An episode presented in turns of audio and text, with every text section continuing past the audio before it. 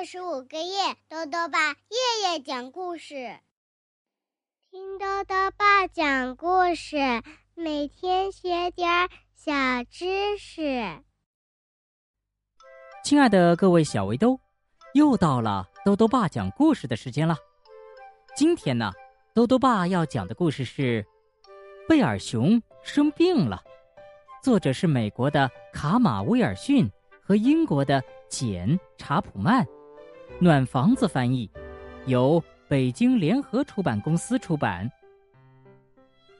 贝尔熊这天啊，很不舒服，他生病了。朋友们都来了，他们会怎么帮助贝尔熊呢？一起来听故事吧。贝尔熊生病了，秋风呼呼的吹着，带来了阵阵凉意。贝尔熊独自待在洞里，他觉得很不舒服，浑身酸痛，鼻子也堵得慌。他缩成一团，在床上翻来覆去，虽然觉得很疲倦，却怎么也睡不着。讨厌的鼻涕怎么也止不住啊！贝尔熊不停的吸着鼻子，还忍不住打起喷嚏。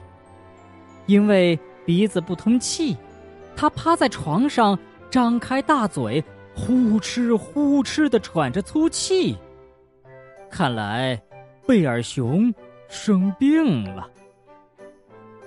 朋友们都跑来找贝尔熊，叫他一起出去玩。贝尔熊摇摇头说：“呃，我很难受啊，哪儿也不想去。”小老鼠爬到贝尔熊身上，摸摸他的额头。哦天哪！你的额头好烫啊！贝尔熊躺在床上，发出含糊不清的呻吟声。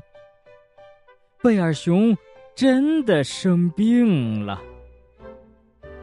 小老鼠紧紧的抱住贝尔熊，在他的耳边轻声低语：“别担心，你会好起来的。我们大家都在这儿。”会一直陪着你。欢打来了水，金花鼠炖了一锅肉汤，鼹鼠把凉凉的湿毛巾放在贝尔熊的额头上。大家给贝尔熊盖上被子，把它裹得严严实实的。野兔举着杯子喂它喝水，但是贝尔熊仍然觉得。很不舒服。乌鸦叫住猫头鹰和鹪鹩：“快点儿，我们去采些草药吧。”药熬好了，大家哄着贝尔熊喝下黑乎乎的汤药。你很快就会觉得好多了，小老鼠安慰他：“等等看吧。”贝尔熊蜷在被窝里，微微的发着抖，不住的咳嗽，他还是很难受呀。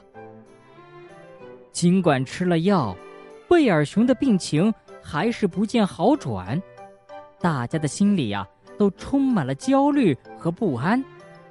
他们煮了些好吃的，悉心照料生病的贝尔熊。他们都尽量压低声音。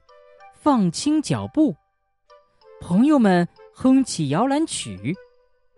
贝尔熊渐渐安静下来，睡着了。时间一分一秒的流逝着，朋友们始终守在贝尔熊身边，他们竭尽所能，尽心看护着他。几个小时过去了，贝尔熊睡醒了。现在，他感觉好极了。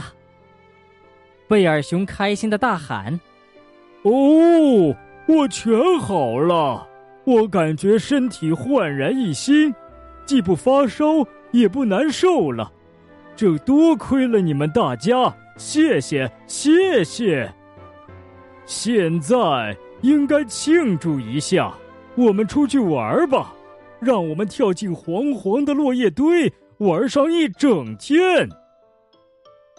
可是，却没有人响应他。小老鼠喘着粗气，野兔也开始打起喷嚏。哎呀，不好！所有的朋友都病倒了。贝尔熊轻声地说。别担心，他把朋友们一个一个抱到床上，给他们盖好被子，轻轻的吻了吻每个人的额头。他温柔的对大家说：“很快你们也会好起来，你们照料了我，我也会好好照料你们的。”好了，小围兜，今天的故事讲完了。在今天的故事里呀，讲到了贝尔熊发烧了。那么，小围兜们知道发烧是怎么回事吗？